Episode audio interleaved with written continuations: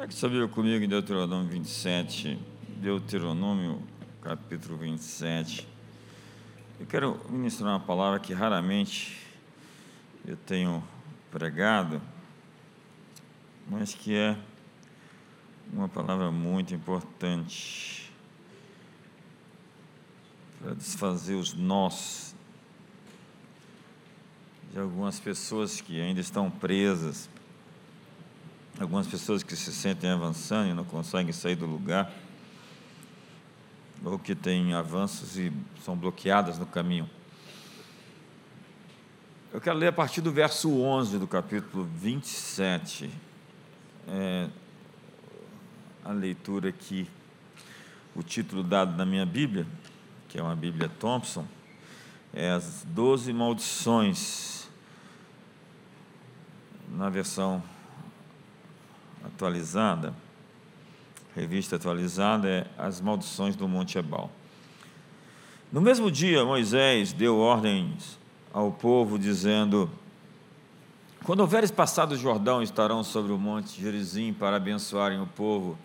Estes: Simeão, Levi, Judá, Issacar, José e Benjamim. E estes, para amaldiçoar, estarão sobre o monte Ebal: Ruben, Gade, Aser, Zebulon, Dan e Naphtali. Os levitas testificarão a todo o povo de Israel em alta voz e dirão: Maldito o homem que fizer imagem de escultura ou de fundição, abominável ao Senhor obra de artífice, e a puser em lugar oculto, e todo o povo responderá: Amém. Maldito aquele que desprezar a seu pai ou a sua mãe, e todo o povo dirá: Amém. Maldito aquele que mudar os marcos do seu próximo, e todo o povo dirá: Amém.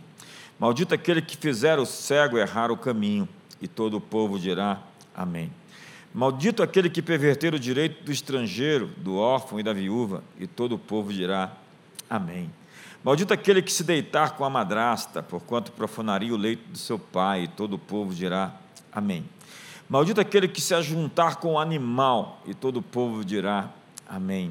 Maldito aquele que se deitar com sua irmã, filha do seu pai ou filha da sua mãe, e todo o povo dirá: Amém. Maldito aquele que se deitar com a sua sogra, e todo o povo dirá: Amém. Maldito aquele que ferir o seu próximo em oculto, e todo o povo dirá: Amém. Maldito aquele que aceitar suborno para matar pessoa inocente, e todo o povo dirá: Amém. Maldito aquele que não confirmar as palavras dessa lei, não as cumprindo, e todo o povo dirá: Amém. Eu quero começar essa mensagem dizendo que cada pessoa tem o direito de renunciar. É o que o Cote, meu amigo, chama de o direito à renúncia. Há muitos envolvimentos no mundo espiritual que as pessoas têm antes de se converter. Afinal de contas, a gente mora num país com toda uma tradição, com toda uma história muito complicada no que diz respeito às invocações do mundo espiritual. Há tantas sentenças, maldições na Bíblia Fala sobre cobertor estreito, cama curta. Quantos já dormiram com um cobertor que não te cobria? Uma cama que não cabia você. A Bíblia fala também sobre a maldição de viver comendo o pão da ansiedade e bebendo água com, com medo. Você não tem paz nessa hora de comer. Você está ansioso pelo futuro. Você não tem a alegria do desfrutar a vida. Porque você sempre está pensando. Alguns vivem com culpa. Não conseguem viver a vida abundante. A promessa que Deus fez. Esse ano, pela primeira vez, eu fui lá no Monte Ebal. Ano passado, né? Eu estive lá no Monte Gerizim onde fica a cidade de Ramala. O pessoal diz que se entrar lá é provável que você não saia. Não, é uma piada que o pessoal conta. Que é um barril de pólvora. É um no meio ali do que se chama Cisjordânia. E é naquele lugar onde uma grande parte da Bíblia acontece. Ali, nosso guia nos diz que Deus resolveu tomar a terra em casamento. É o lugar onde Israel se casou com a terra. Onde Deus deu a terra em promessa a Israel. E você sabe que todo casamento tem os termos de uma aliança. Eu acabei de ler para você uma parte considerável dessas maldições no Monte Ebal. Seis tribos estavam em Gerizim, seis tribos no, no Monte Ebal, e eles estavam ali fazendo um pacto com a terra, uma aliança com a terra. Quando você examina a Bíblia, a Bíblia tem bênçãos para os obedientes, para aqueles que são fiéis à aliança. Hoje nós brincamos de aliança. Nós brincamos de amizade, nós brincamos de casamento, nós brincamos de igreja, nós brincamos de fazer negócios. É incrível como a quebra da aliança traz sobre nós uma série de consequências. A partir de nós mesmos, o conflito interior de alguém que desconfia de si mesmo, de alguém que não confia em si, porque ele sabe mais do que ninguém das alianças que estão sendo quebradas. E quando você mente, engana, o seu cérebro ele tenta entender. E você começa um processo de autossabotamento. Uma doença autoimune é quando o corpo está contra você. Então, quando você começa a fazer muitas coisas erradas, você entra em conflito porque você foi desenhado de maneira diferente. Entenda que você foi feito de uma forma. E quando você não funciona da forma como você foi feito, você começa a dar defeito. Quando já tiveram um brinquedo aqui que deu defeito? Uma televisão que deu defeito? Existem almas com defeito. Se eu for falar do, da perspectiva biológica, você põe água no seu corpo, você bebe água, você põe combustível, alimento, e você funciona, o seu corpo ele está alimentado, ele está abastecido. Mas se você come veneno, se você bebe veneno, então você dá defeito. Quantos deram defeito aqui esses dias? Tem um bocado de gente que deu defeito, está com dengue, está com Covid. Bispo, estou com Covid. Fica em casa, não parece não. Chega perto da gente não. Estou com dengue. Ah, melhoras para você. Espero que você esteja aqui no domingo. Orando por você. Enfim, a natureza deu defeito. O mundo deu defeito. Por quê? Por causa do pecado. O pecado, ao entrar no mundo, criou o que Paulo chama de o cativeiro da corrupção. Cativeiro da corrupção. Então, nós temos na Bíblia promessas para os obedientes e nós temos maldições para os desobedientes. Por que é maldição? Deus é mal? Não. Porque Deus tem que ter uma maneira de parar o mal. O mal precisa ser parado. E a maldição não é uma coisa ruim. A maldição é a maneira como Deus interrompe a trajetória do mal. O mal, então, não vai prosperar para sempre. Quantos estão comigo aqui hoje? Então chega uma hora que Deus dá um fim. Na verdade, o mal não é sólido. Né? O mal não é sólido. E é por isso que o pessoal já está falando da China aí, que está implodindo por dentro. Deuteronômio capítulo 30, verso 15 diz: Vê que eu proponho hoje a vida e o bem, a morte e o mal, os céus e a terra tomo hoje por testemunhas contra ti, que te propus a vida e a morte, a bênção e a maldição, escolhe, pois, a vida para que vivas tu e a tua descendência. Moisés está aqui nos falando o maior poder que o homem tem, o poder de escolher. O poder de escolher. O rico e o pobre se encontram, Deus fez tanto a um como ao outro, dizia Salomão em Provérbios 22, verso 2. E o pobre e o rico têm o poder de escolher. Algumas pessoas vão falar sobre a reparação histórica. Algumas pessoas vão falar sobre o machismo estrutural. Algumas pessoas vão falar sobre ah, o patriarcado opressor.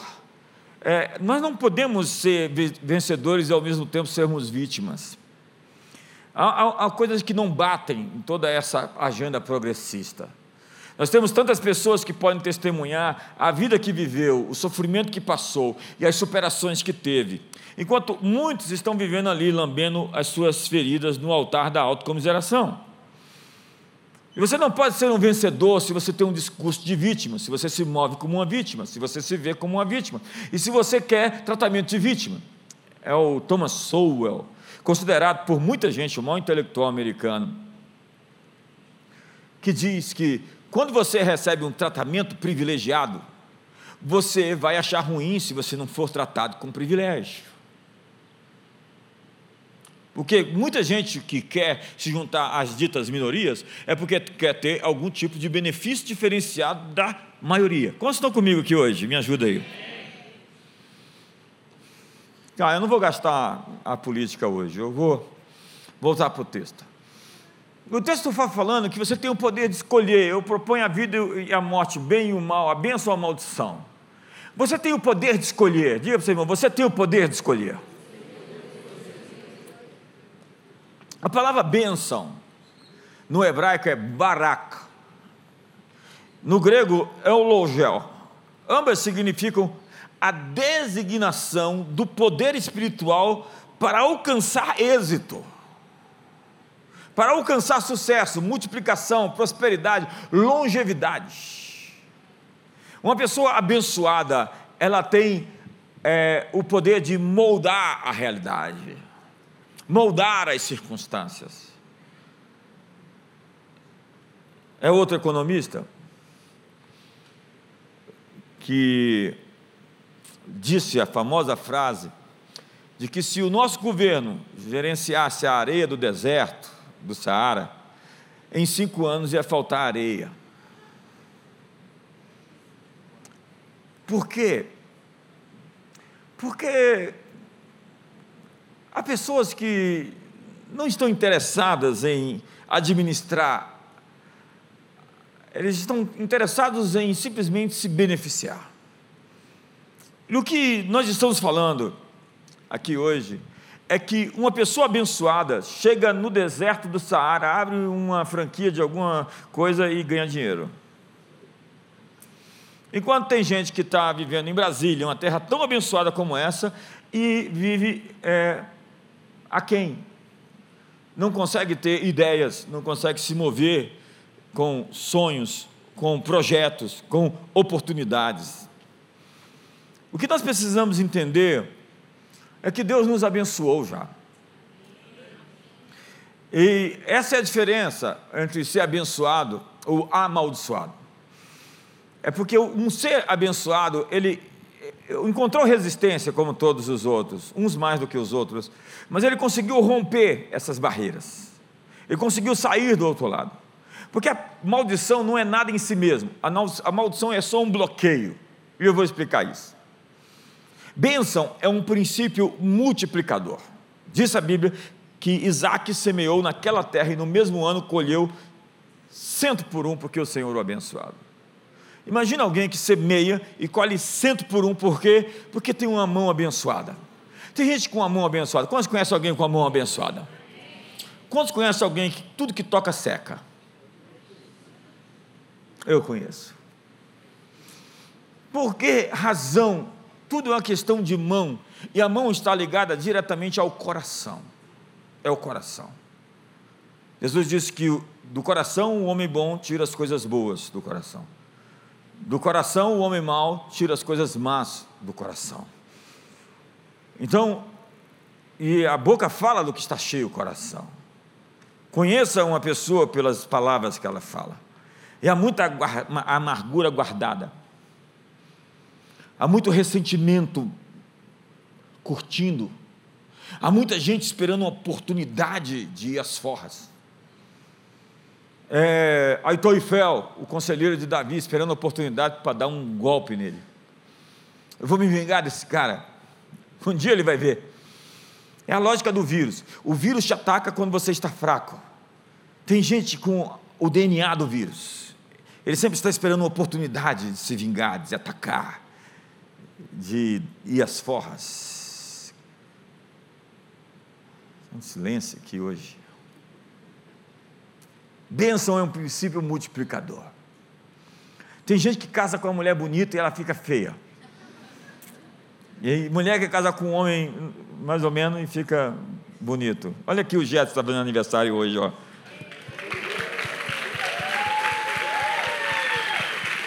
Está melhorando.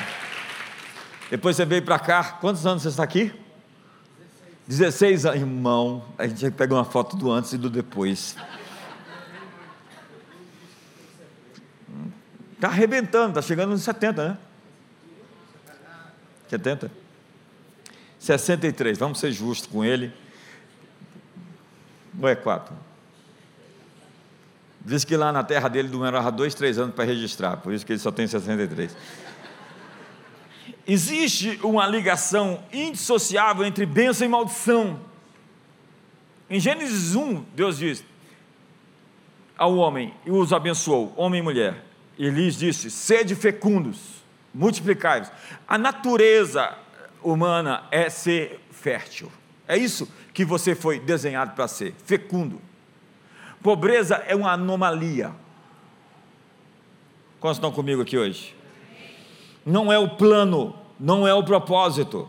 Quando a Bíblia fala que o homem foi criado, desenhado para prosperar, as pessoas ficam loucas, falam assim, mas como é assim? Foi, porque depois do pecado é que a terra ficou seca, veio a esterilidade, espinhos e abrolhos, e com o suor do teu rosto comerás do teu pão. Antes não era assim. Então, sim, em Cristo todas as coisas estão sendo restauradas, nós estamos voltando para o jardim do Éden. Quantos vão, vão voltar para o jardim do Éden aqui? Me ajuda aí. Então, diz a Bíblia, esse texto é muito importante, porque ele designa também uma, uma palavra para Israel. Ora, disse o Senhor a Abraão: sai da tua terra, da tua parentela e da casa do teu pai, vai para a terra que eu te mostrarei. De ti farei uma grande nação, e te abençoarei, e te engrandecerei o nome. Se tu uma bênção. Diga para o seu irmão, se tu uma bênção. Abençoarei os que te abençoarem, e amaldiçoarei os que te amaldiçoarem, e em ti serão benditas todas as famílias da terra. Eu tenho tantos textos aqui para falar sobre o princípio multiplicador da bênção. Quando Jesus pegou os pães e os peixes, ele, erguendo os olhos ao céu, ele os abençoou. E depois, tendo partido os Deus aos discípulos e eles comeram, e as multidões, todos se fartaram. Ao abençoar os pães, eles se multiplicaram.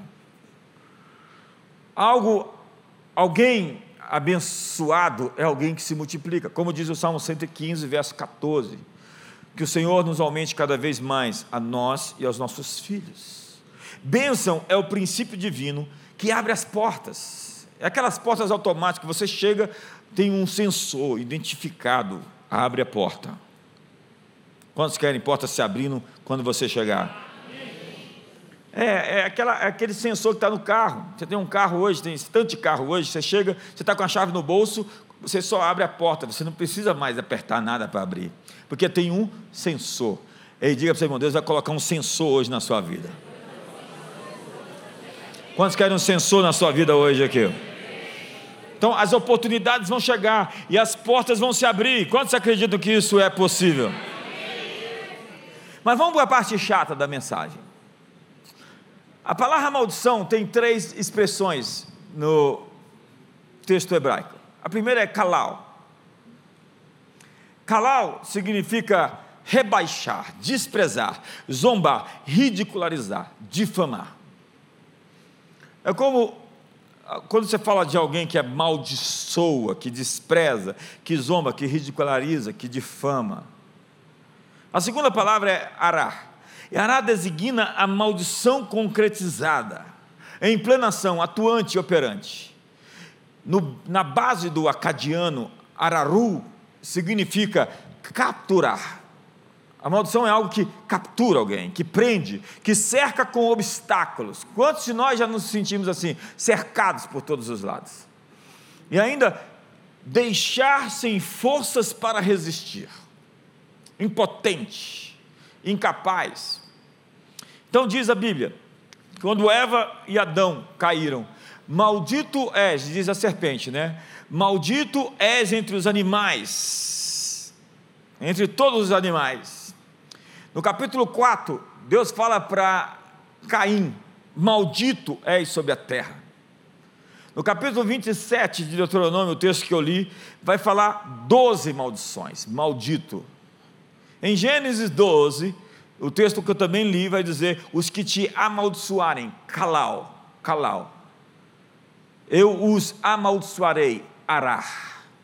Os que maldisserem você vão receber bloqueios na vida, vão receber obstáculos na vida.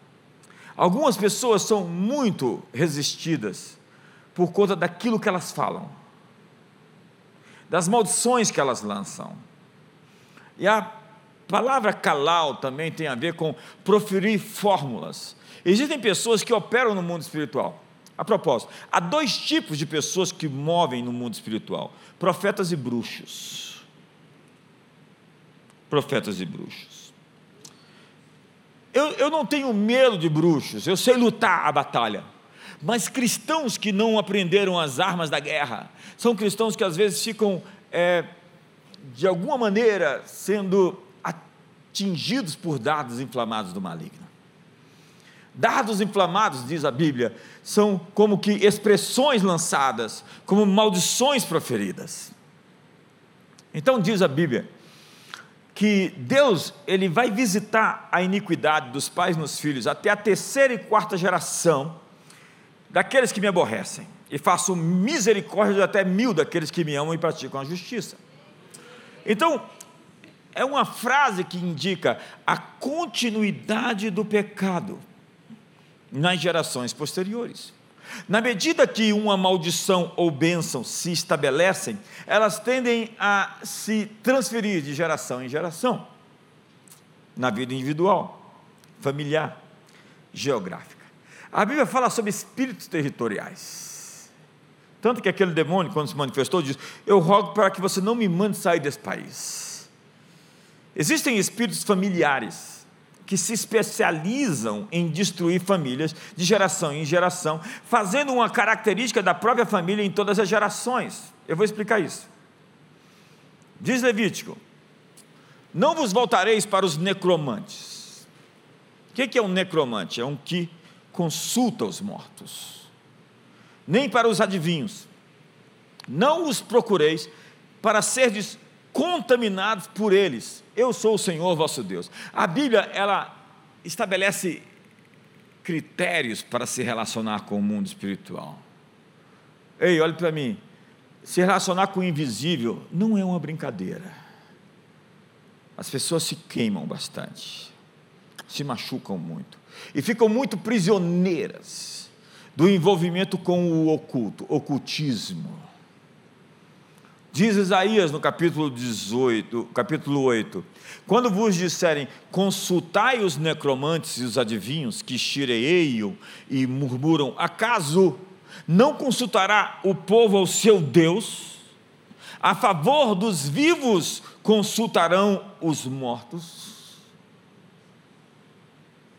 Necromante é a palavra ov, um espírito de um falecido invocado por um adivinho.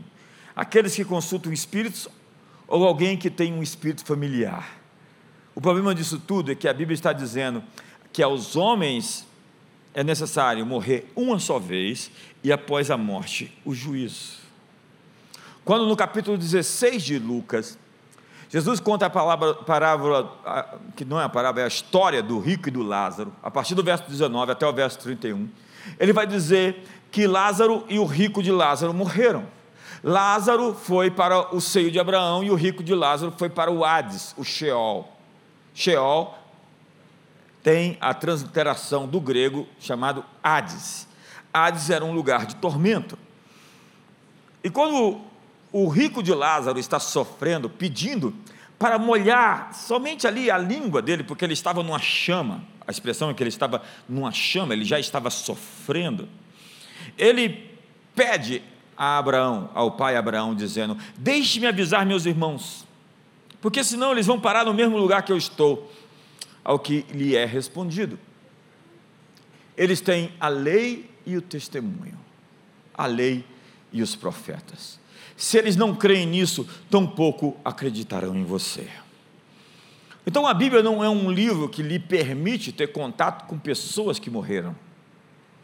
Só existe um que morreu e um que ressuscitou e está assentado à destra da majestade nas alturas.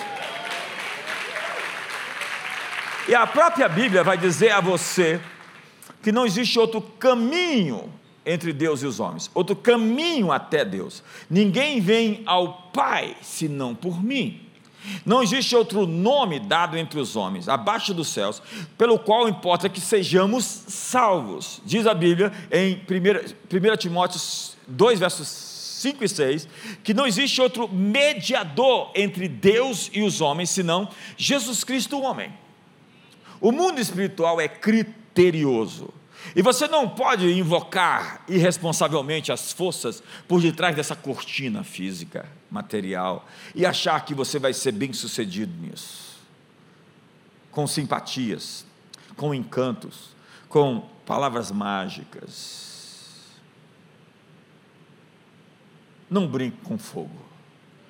Ao tentar controlar forças que você não vê e não conhece, a nossa experiência é que você será oprimido por essas forças e elas vão reivindicar o poder, já que você as invocou, de controlar você. E o que nós temos como experiência aqui é que elas querem escravizar os seres humanos. É assim a história de todas as religiões, desde Babel, a Babilônia. Então diz o texto: Todas essas maldições virão sobre ti, e te perseguirão e te alcançarão, até que sejas destruído, porquanto não ouvistes a voz do Senhor, teu Deus, para guardares os mandamentos e os estatutos que te ordenou. Então, o texto está falando no 40, verso 46. Serão no teu meio, por sinal, e maravilha, como também entre a tua descendência para sempre. Está dizendo que isso vai ficar como um estigma, um selo, uma marca. Por maravilha, a palavra é estupefetação, estupefação, perplexidade, susto e espanto. Como também entre a tua descendência para sempre. Então, a maldição se caracteriza por alguns sintomas, alguns sintomas se repetem algumas coisas presentes em linhagens familiares que precisam de um basta, precisam ser paradas. É o pai que vivia bêbado, e o avô também, e o filho já está lá no caminho. É o divórcio, todo mundo se divorcia nessa família. Ou é um tipo determinado de doença, ou é uma morte precoce Tantas pessoas sendo inclinadas para um mesmo tipo de comportamento. Entenda que bênção e maldição são paradoxos, antônimos, princípios espirituais antagônicos.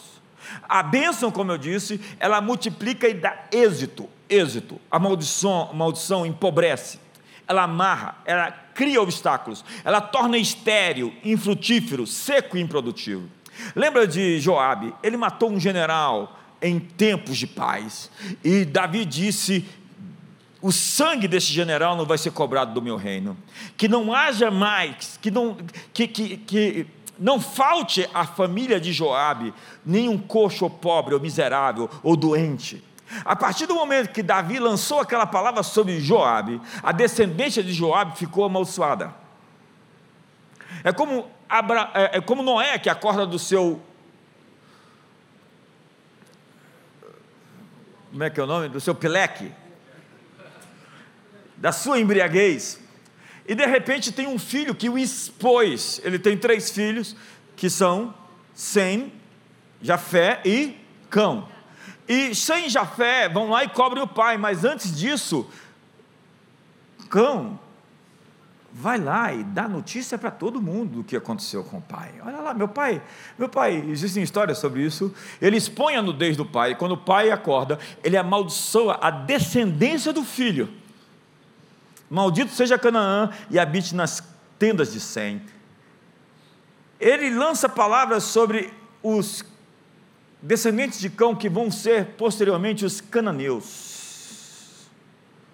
Toda aquela turma que ficou amaldiçoada, que morou na terra prometida e que Deus disse: a terra está vomitando os seus moradores pelas práticas malignas deles.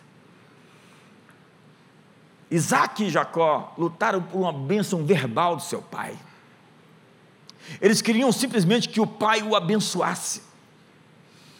E quando o pai abençoou Jacó, ele não poderia mais revogar a bênção que lançou sobre Jacó em toda aquela história que você conhece. Entenda que a maldição é como um empecilho à multiplicação e ao êxito. Ela age como um bloqueio. Nós precisamos entender: Deus criou o homem para ser fecundo. Mas por que, que o homem não é fecundo? O que está atrapalhando o homem de chegar no seu destino? E é nesse caminho que nós temos que desamarrar, desfazer esses nós. Porque essas bênçãos e essas maldições se manifestam mediante heranças familiares. Todos nós temos tanta coisa para agradecer dos nossos pais, dos nossos avós, mas existem coisas que nós vamos ter que resistir para que não se repitam na nossa vida. Quantos estão comigo? Porque não é uma coisa como uma sentença, não é uma coisa como algo fatal, é algo que pode se tornar uma perseguição espiritual que vai se tornar uma inclinação. A Bíblia diz que assim como o pássaro no seu voo não encontra pouso, assim a maldição sem causa não encontra pouso, não encontra lugar. Então, existem maldições que podem lançar sobre você, você só não pode dar a oportunidade para elas se cumprirem. Quantos estão comigo aqui hoje? Me ajuda aí. Então existem coisas que seus pais fizeram e coisas que, que podem tentar bater na tua porta depois de muito tempo e que você vai dizer, olha, aqui não tem lugar para você, pode ir embora, eu estou sob o sangue de Jesus, eu não vou repetir os erros da minha família. Mas sim, você repetiu os erros. Eu vim aqui hoje para você, para te dizer que você tem o direito de renunciar. Hoje você tem o direito de se arrepender. Hoje você tem o direito de confessar. E hoje você tem o direito de ser desamarrado para poder perseguir o seu futuro, perseguir o seu destino. Eu acho que essa é uma boa palavra. Então nós temos que procurar as evidências, as marcas, os sinais, os estigmas que identificam a presença dessas amarras na vida das pessoas. O texto que eu li fala que serão no teu meio por sinal e por maravilha. É incrível como tem tanta linhagem familiar com casamentos fracassados. É uma maldição contínua, ninguém continua casado. Isso é uma evidência, um médico sabe perceber quais são as evidências de uma enfermidade, sintomas. Então, precisa de um, um exame mais elaborado. Marca de violência, de abuso sexual. É incrível como casa, famílias funcionais, raramente você vai ter uma história de abuso sexual. Porque existe uma proteção sobre a instituição chamada família. Quando você é concebido dentro de uma família, e essa família, é, com todos os problemas que ela tem, ela funciona, você normalmente tem uma proteção sobre você, para que esses espíritos que tentam abusar das crianças não te alcancem. Mas quando a família é disfuncional, sem a presença de um pai, ou com uma confusão só, Muitas vezes as portas estão abertas para que coisas ruins aconteçam. Então nós temos sinais de abortos, espontâneos ou não, enfermidades, vícios, vícios que se transferem, né? Álcool, drogas, jogo, tabaco. Então meu pai foi assim, eu vou ter que ser também? Não, não é uma fatalidade é uma predisposição, é uma inclinação para determinados pecados, condicionamentos e compulsões de direção a determinados erros. E as maldições deixam sinais nas gerações. Lembra que antes de fazer um avivamento em todo Israel, Gideão foi lá e derrubou o altar de Baal em sua casa, o altar de Baal do seu pai.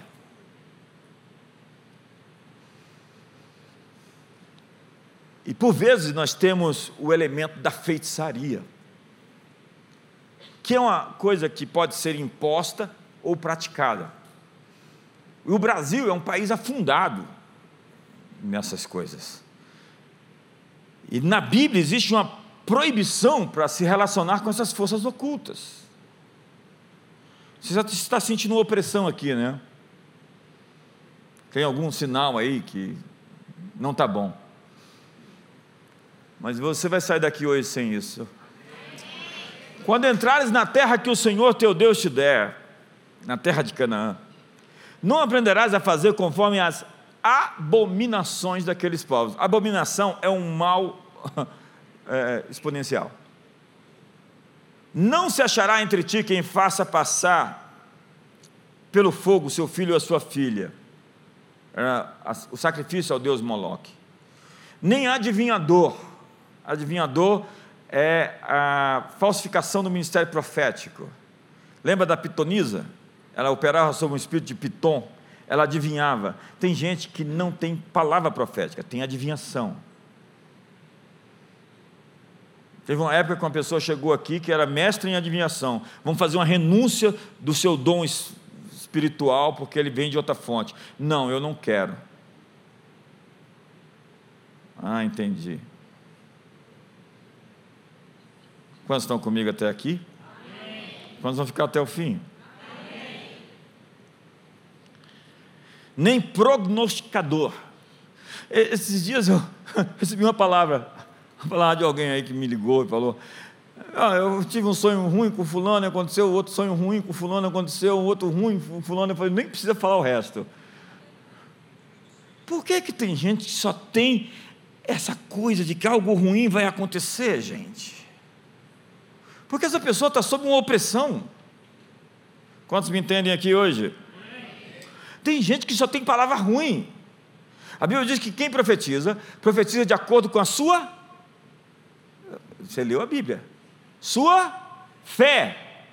Você profetiza de acordo com a fé que você tem. Se você não tem fé, não vem me dar palavra profética. Continuamos aqui juntos? Tem gente que tem uma fé no demônio. Demônio vai te pegar. Cuidado, ele está ali na esquina. Nem algoreiro. Algoreiro nem feiticeiro, nem Paulo Coelho. Ah, não, não está aqui, não, mas está dentro da lista. Nem encantador, nem necromante, nem mágico, nem quem consulte os mortos. Está claro, está na Bíblia. Pois todo aquele que faz tal coisa é abominação ao Senhor, e por essas abominações o Senhor teu Deus os lança de diante de ti. Então nós temos feitiços, encantos, perfumes, simpatias, voodoo. Feitiçaria é o caldeirão, já viu aquele caldeirão do bruxo lá dos desenhos animados? Faz aquele caldeirão assim, aí põe um, um, um, um olho de escorpião, uma perna de cobra, uma mosca branca, faz o, faz a poção, coloca no negócio lá, espelho, espelho meu. Normalmente acontece duas coisas no caldeirão. Em primeiro lugar, essa pessoa que faz o feitiço quer controlar alguém por meio da imposição da sua vontade sobre o outro. Alguns homens não veem mais ninguém, é só aquela mulher, porque ele está enfeitiçado por ela. Ela pegou a calcinha e coou café, fez uma mandiga, deu, ele, deu para ele beber e ele está assim. Encantado, enfeitiçado, coitado. Está amarrado, o irmão está falando ali. É o caldeirão que deseja também nos atrapalhar, quer nos atrapalhar ou nos destruir. Tem tanta raiva que faz o feitiço para nos matar. E a feitiçaria está sendo usada contra a igreja. A pergunta ela pode nos afetar? Esse dia chegou alguém e falou: tem uma macumba, tem um negócio lá, um despacho feito na frente da minha casa e outro lá atrás. Eu falei: vai lá e dá um bicudo na frente, outro atrás e vamos embora. Uma igreja militante toma posição e resiste o diabo, e o diabo foge dela.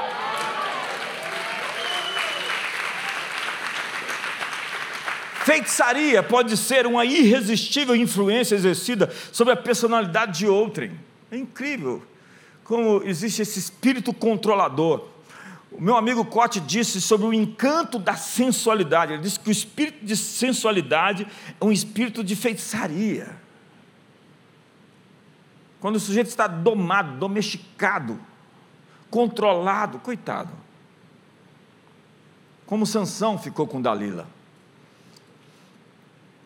Em 1 Reis 21 diz: Ninguém ouve, pois, como Acabe, que se vendeu para fazer o que era mal perante o Senhor, porque Jezabel, sua mulher, o instigava. A Bíblia diz que não teve cara pior como rei em Israel do que Acabe por conta da mulher dele, que era filha de Etbaal, o sacerdote de Astarote e de Baal. É incrível que aquela mulher controlou o rei. Esses dias acharam o selo de Jezabel, lá em Israel, um anel de selar, ela despachava, ela mandava e controlava o cara. Agora, para os homens aqui, presta atenção numa coisa: uma mulher nunca respeita um cara que ela domina, que ela controla e faz de tapete. Uma mulher não quer um menino, uma mulher não quer um moleque, uma mulher quer um rei para se juntar à grande história de um grande homem.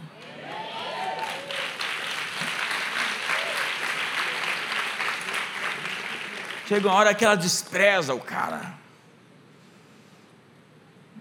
Eliminarei as feitiçarias das tuas mãos e não terás mais adivinhadores, diz Miquéias. É quando arranjamos as coisas de modo ilegal, se maquina, se engendra, se forja. Feitiçaria fala do modo como nós conseguimos as coisas ou como mantemos. Tem gente que faz o diabo. Você sabe para quê, né? Depois termina. Onde termina? Tem gente que faz qualquer coisa para alcançar seus objetivos, mas isso sempre termina mal.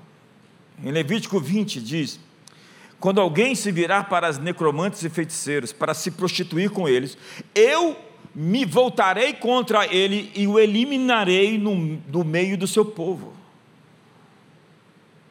Vou tirar essa gente do meio do meu povo. Esses bruxos fantasiados de profetas. O que eu já encontrei de bruxo na minha vida, gente, é uma brincadeira. Eu olho assim, já né, décadas andando na, na, na, na estrada, já ficou fácil de ver. Não é uma coisa mais assim que fica velada. Deus está falando que vai remover a cobertura de proteção de qualquer pessoa que buscar no ocultismo direção e ajuda para a vida. Vamos falar sobre a hipnose, que é a atitude de render sua vontade ou de se submeter à vontade de outra pessoa. É quando você se sujeita, você se abre, você se permite. Ninguém hipnotiza quem tem uma vida sólida. Não adianta, pode fazer mandiga, pode girar o negócio lá e pode fazer as invocações. Eu falo assim, está amarrado, em nome de Jesus. Mas tem tanta gente assim, aberta, suscetível. Lá na igreja de Gálatas tinha esse pessoal. Tolerais quem vos escravize. Esses dias alguém falou assim: não, mas tem uns psicopatas no púlpito, uns pastor que é xarope, doido. Eu falei, ué, mas por que, que você suportou? Você não tinha opção? Por que, que você se sujeitou ao comportamento de um maluco desse? Por que, que você aceitou isso? Você é tão manipulável assim? Você viu todas as evidências e você vem agora colocar a conta na igreja institucional? A culpa é sua. Você aceitou as condições e você não pode mudar o que você pode tolerar. Não reclame daquilo que você permite.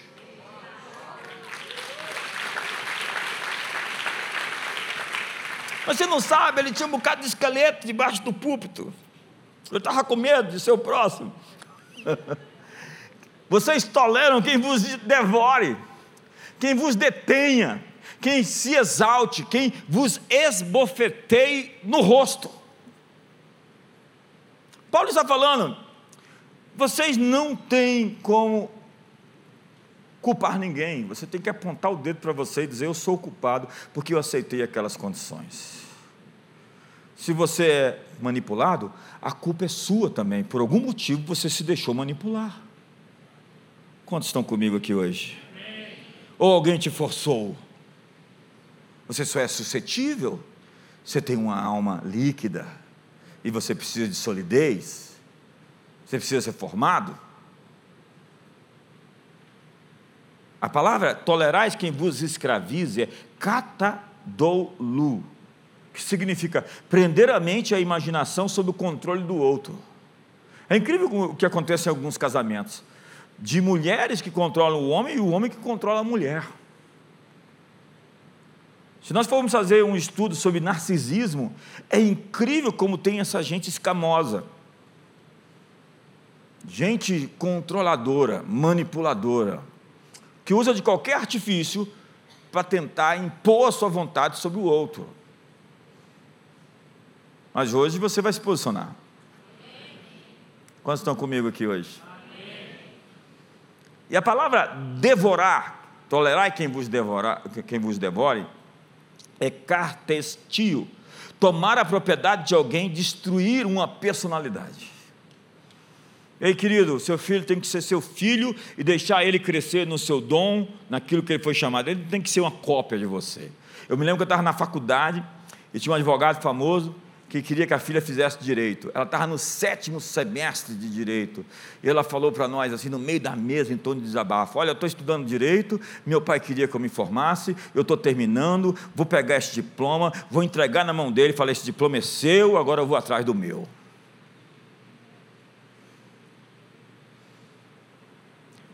A grande habilidade que um pai tem que ter é de deixar o filho ser ele, não na deformidade de caráter, não daquilo que ele não é, na verdade, porque aí a gente abre espaço para aquilo que o pessoal está fazendo passivamente ou deixando de fazer, esses acabe, esses homens que não é homem. Menino apareceu dizendo umas coisas, umas tretas estranhas, fala assim: não, meu filho, você você é macho, homem, papai, vamos para cima e vamos subir numa árvore, vamos se vestir de bombeiro, vamos fazer o legendário, vamos subir no monte.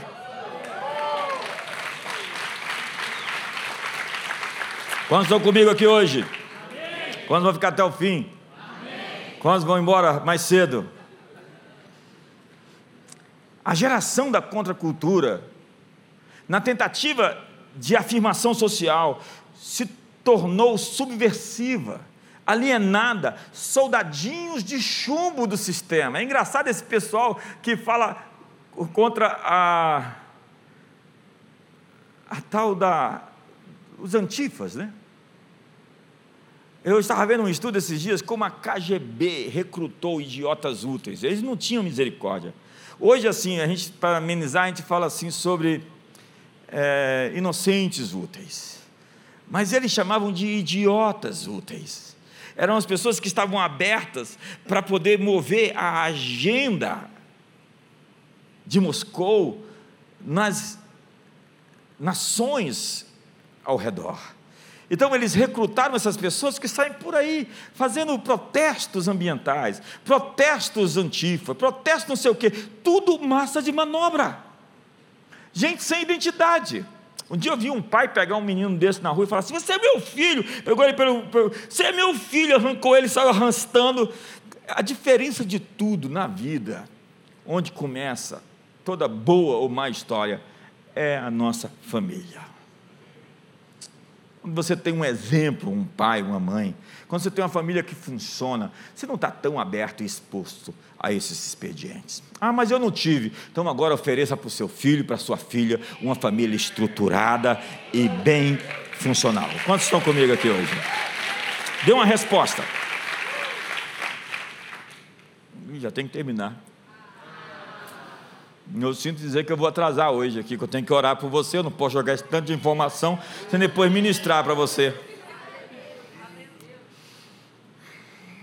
Maldições por meio de objetos dedicados. Tem gente que é engraçadinho, né? Vai lá na feira, não sei da onde, compra uma lâmpada mágica e daqui a pouco esfrega e sai um gênio.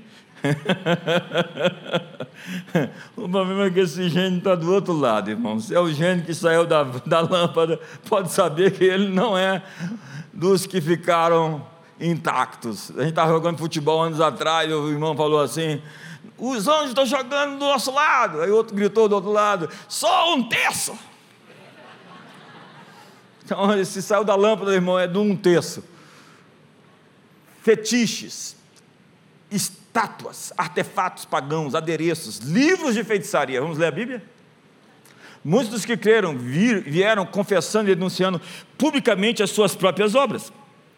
Também muitos dos que haviam praticado artes mágicas, reunindo seus livros, os queimaram diante de todos. Calculados os seus preços, achou-se que montavam a 50 mil denários. Assim a palavra do Senhor crescia e prevalecia poderosamente. Eu não quero saber quanto custou o seu artefato, o seu livro de feitiçaria. Eu quero saber se você quer ser livre e andar com Deus na pureza, na liberdade, andar do lado certo e ser um agente de Deus no mundo, ao invés de viver em trevas, na escuridão. Então, cuidado com o que você leva para casa. Essas músicas. Músicas quadros, retratos, desenhos animados, é engraçado esse desenho, anéis, pingentes, broches. Vou terminar.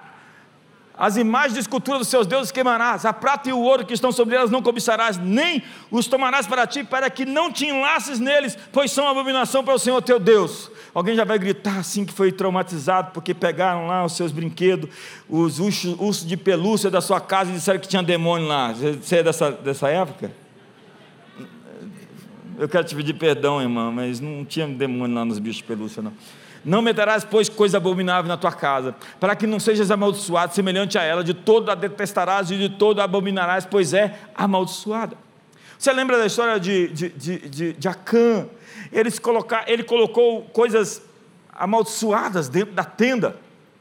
Veja o verso 6 do capítulo 18. Então, somente guardai-vos das coisas condenadas, para que, tendo as vós condenado, não as tomeis e assim torneis maldito o arraial de Israel e os o confundais. Acã colocou os objetos consagrados de Jericó dentro da tenda dele. Israel foi lutar e perdeu.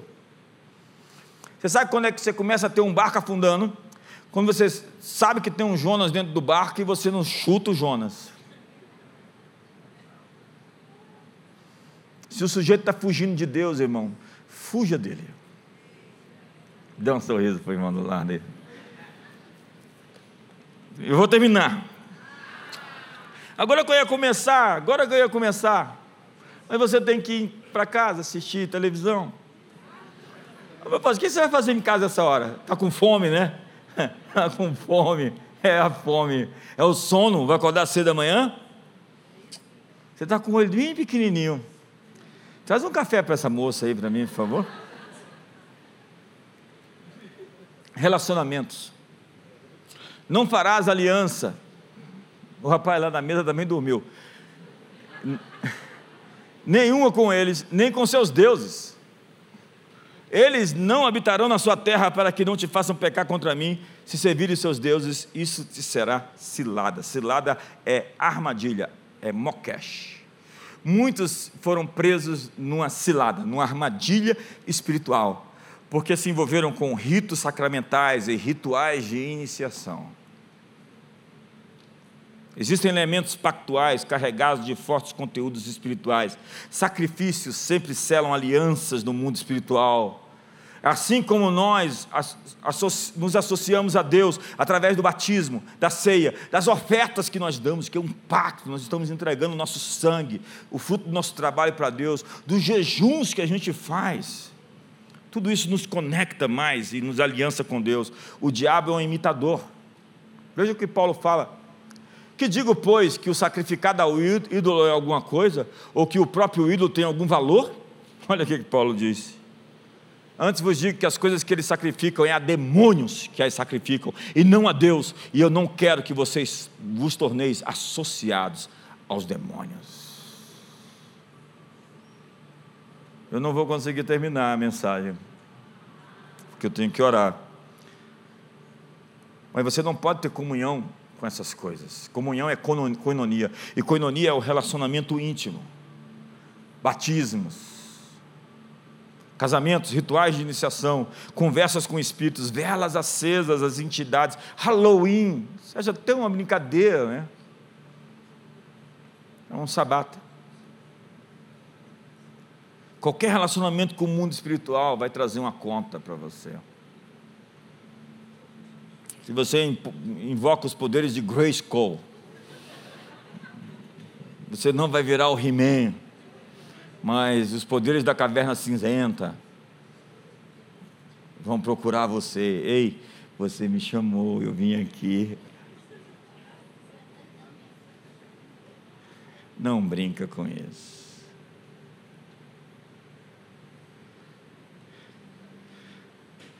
Anos atrás eu estava lá no sul, e o sul está ocupado. O sul, eu estava em Gramado. É incrível que a mulher se envolveu numa meditação profunda com esvaziamento de mente, invocação de mantas. Ela ficou tão possessa, tão possessa, que o marido estava desesperado pedindo ajuda. Eu estava indo para o aeroporto pegar o voo. E ele num desespero, porque tudo começou numa curiosidade. Daqui a pouco aquelas forças dominaram aquela mulher. E ela emagreceu, virou um saco de osso. Estava controlado pelas forças que elas, inocentemente, acreditava que ia ajudá-la. O mundo espiritual é muito criterioso. Se você se lembrar qualquer coisa dessa semana com que você se envolveu, você vai falar: Jesus, eu peço perdão. E eu tenho o direito de renunciar a essa prática e aquela prática e aquilo outro. E eu te peço perdão porque eu era ignorante, mas agora sei que tu és o Salvador e pelo teu sangue eu sou redimido e sou salvo e sou transformado. Fique de pé hoje.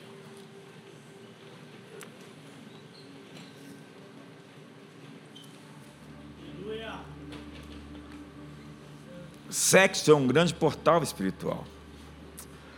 Diz que um homem que se une a uma prostituta forma um só corpo com ela. Porque ambos serão uma só carne. É incrível como a Bíblia proíbe matrimônios, casamentos mistos.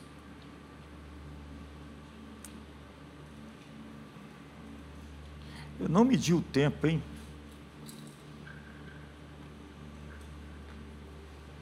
Vamos orar juntos.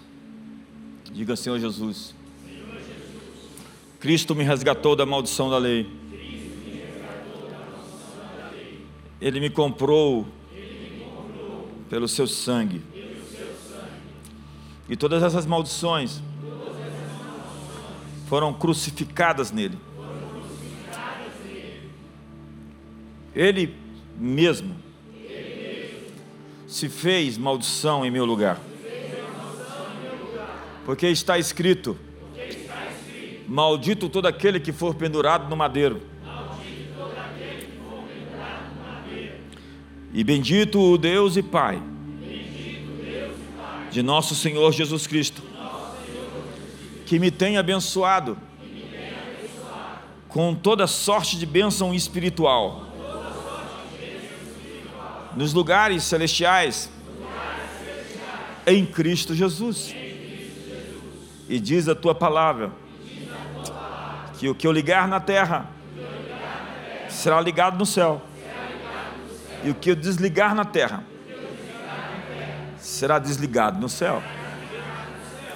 E hoje eu estou renunciando o meu envolvimento com forças espirituais, com pecados específicos, com heranças da minha família, que tentam perturbar a mim e os meus filhos.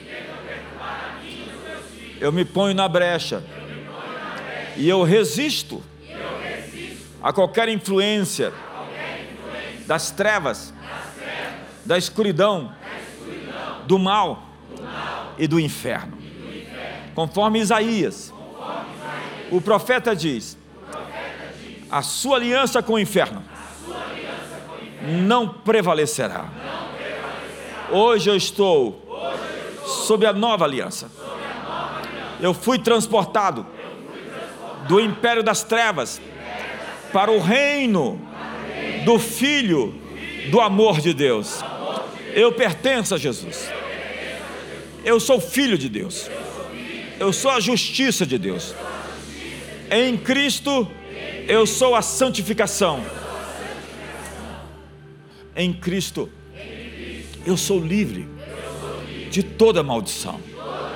Então eu revogo o direito que os inimigos acham que têm sobre a minha personalidade, sobre a minha vida financeira, sobre o meu casamento, sobre os meus filhos, sobre o meu corpo, sobre a minha alma, sobre o meu espírito, sobre qualquer área da minha existência. Eu digo a vocês, forças do mal, se afastem de mim para sempre. Eu quebro os elos, as ligações e as correntes e os nós. Eu sou livre em Cristo Jesus. Eu sou livre. Demônios, eu resisto vocês. Eu expulso vocês e eu os ordeno fora da minha casa, fora da minha família, fora das minhas finanças, fora da minha alma, para sempre. Eu fecho a porta, para que vocês não entrem. Eu os resisto, em o nome de Jesus, e ordeno que fujam, que batam em retirada. Toda ação demoníaca contra a minha vida, contra a minha família, minha casa, toda maldição que o inimigo pretende bloquear-me, estão quebrados. Todo bloqueio está desfeito. Eu tenho trânsito livre pelo sangue de Jesus, no poder do Espírito Santo no poderoso nome de Jesus. Eu declaro hoje: eu sou livre, eu sou livre, em nome de Jesus. Eu sou livre, eu sou livre, eu sou livre. O nome de Jesus está sobre todo o nome, e ao seu nome, todos os poderes que lutam contra você já estão em retirada. Nós vamos cantar essa canção por mais cinco minutos. E enquanto você cantar, você está refazendo, realinhando seus pactos com Deus e renunciando todas as alianças com as trevas. É o maior grito que você puder dar essa noite. Você é livre para gritar, para pular, dê um maior pulo.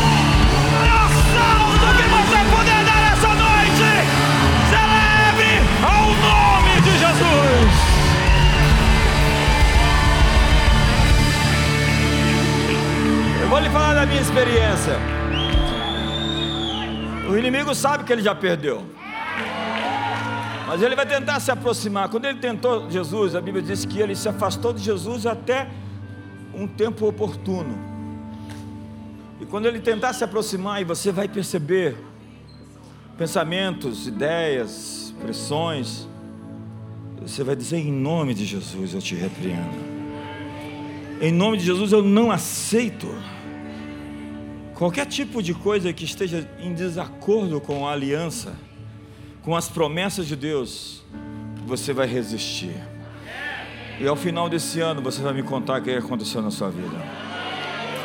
Ao final desse ano você vai ter dezenas de testemunhos poderosos para falar sobre sua vida financeira, sobre sua vida familiar, sobre os seus filhos, sobre o seu ministério, sobre a sua saúde física, sobre a sua saúde emocional, sobre os seus amigos, sobre os seus relacionamentos. Você vai ter histórias poderosas para contar. E se Deus trouxer à sua memória algum, algum erro, algum pecado, imediatamente você confesse E se precisar, procure um amigo. Cuidado com os amigos que você tem. E diga com ele: venha se unir em oração comigo e vamos entrar num acordo. Eu quero me arrepender por isso, quero pedir perdão e quero que você confirme. Podemos fazer isso agora? De dois em dois, vire para o seu irmão. E ore com ele, confirmando a completa libertação dele. E o perdão, a remissão. Não, não fique sozinho. Você não pode ficar sozinho agora. Você está em desobediência, você que está sozinho. Você come... Pode ser de três. Vai de três, vai de três. Não, vai de três. Junta lá, junta, junta, abraça, abraça. Em nome de Jesus, não fique sozinho. Moço, não fique sozinho. Não fique sozinho. Pai, muito obrigado. Obrigado por cada um dos teus filhos. E nós estamos de acordo com a libertação e com a vitória do teu povo. Em nome de Jesus. Em nome de Jesus. Que o amor de Deus, a graça de Jesus, a comunhão do Espírito Santo seja sobre todos. Uma ótima noite.